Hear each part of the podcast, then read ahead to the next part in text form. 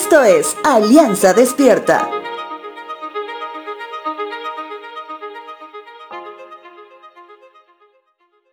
Actualmente, en la Iglesia de la Alianza en Santa Cruz, estamos con la serie llamada Buscando nuestra identidad en Cristo.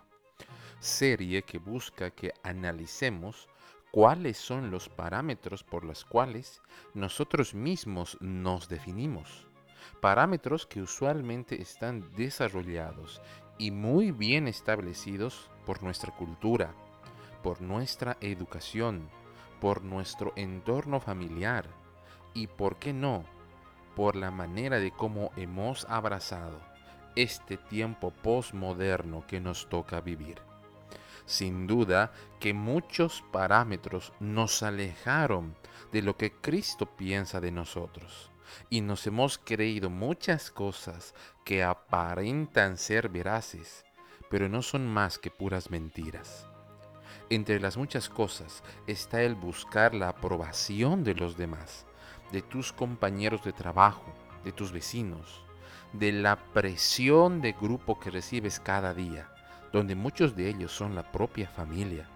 La pregunta es, ¿vivimos buscando la aprobación de otro hombre o vivimos buscando la aprobación de nuestro Señor?